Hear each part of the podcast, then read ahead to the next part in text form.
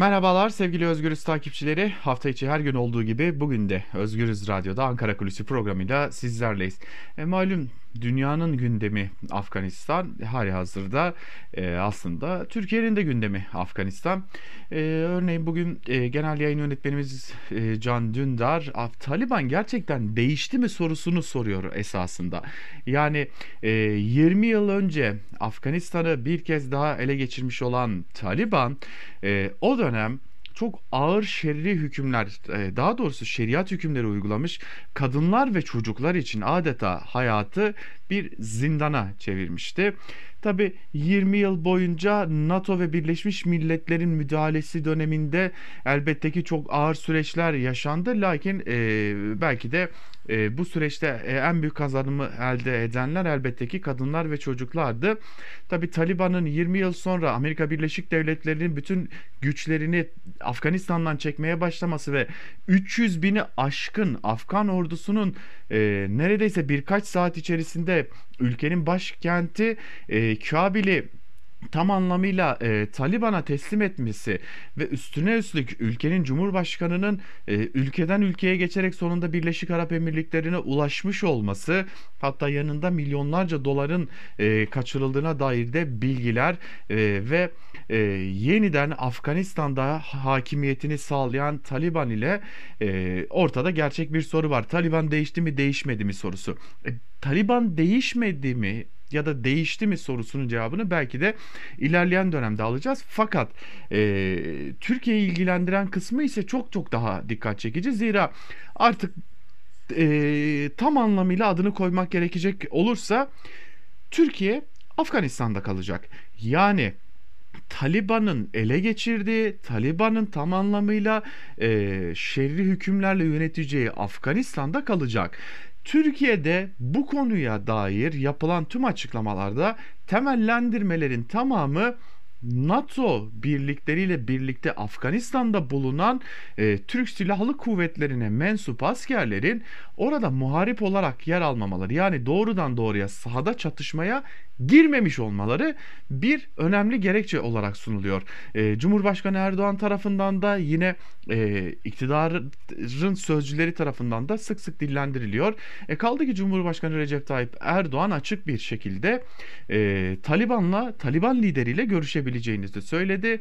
E, ortağı MHP Genel Başkanı Devlet Bahçeli de hiçbir ve şart ve koşulda Türk Silahlı Kuvvetleri'ne mensup askerlerin Afganistan'dan çekilmemesi gerektiğini söyledi. Tabi akla elbette ki niye sorusu gelmiyor değil. Tamam NATO üyesi olarak oradaydınız ve NATO birlikleriyle orada birlikte hareket ettiniz. Her ne kadar sahada çatışmalı alanlarda olmasanız da cephe gerisinde vardınız. Bu bir müttefiklik gereğiydi.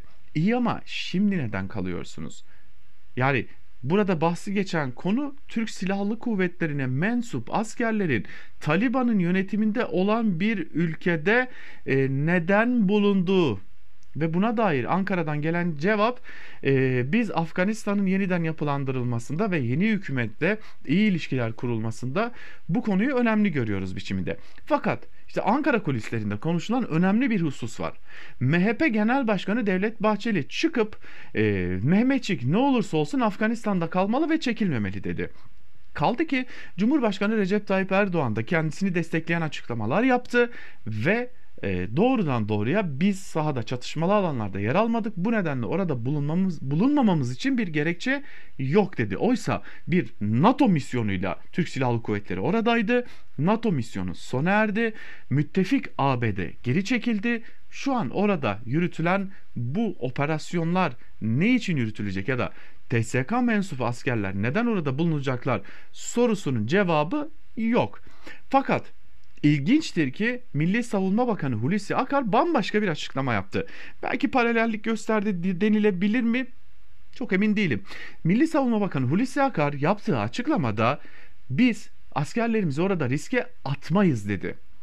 Cumhurbaşkanı Erdoğan geçtiğimiz günlerde Taliban ile birçok noktada farklılıklarımız bulunmuyor. Aynı inanca sahibiz, aynı değerlere sahibiz gibi bir e, açıklama yapmıştı Taliban için.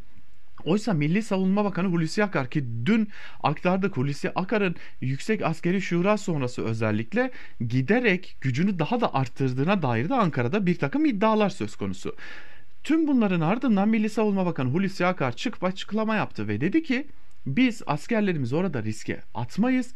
Eğer gerekiyorsa çekeriz. Yani tabii ki buradan anlaşılması gereken kuvvetle muhtemel Ola ki bir can riski ya da bir saldırı riski olursa ya da bir istihbarat olursa ya da Taliban'la iş, işler iyi gitmezse çekeriz biçiminde de yorumlanabilir. Ama bir diğer yandan Cumhurbaşkanı Recep Tayyip Erdoğan askerlerimiz kalacak derken MHP Genel Başkanı Devlet Bahçeli askerlerimiz kalacak derken yani kesin konuşurken son günlerde adı çok sık şekilde e, farklı şekillerde anılan Hulusi Akar gerekirse çekeriz diyebildi. İşte bu konu Ankara'da neler oluyor sorusunu çok daha fazla büyüttü. Öte yandan hem Cumhurbaşkanı Erdoğan'ın açıklamaları hem Devlet Bahçeli'nin açıklamaları artık Türkiye'nin Afganistan politikasının netleştiğine de işaret ediyor. Taliban'la doğrudan ilişki ve yeni dönemde Afganistan'ın e, özellikle yeniden yapılandırılması tırnak içerisinde söylüyoruz bunu yeniden yapılandırılması ve oradan oluşabilecek rant ağlarına dahil olabilmek için TSK mensubu askerlerin orada bulundurulmasına artık kesinlikle karar verilmiş durumda.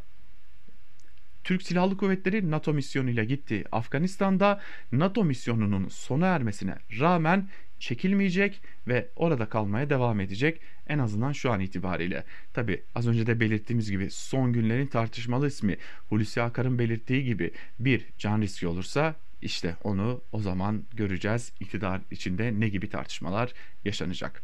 Bugünlük de noktalayalım Ankara Kulisi'ni bir başka programda görüşebilmek umuduyla. Hoşçakalın.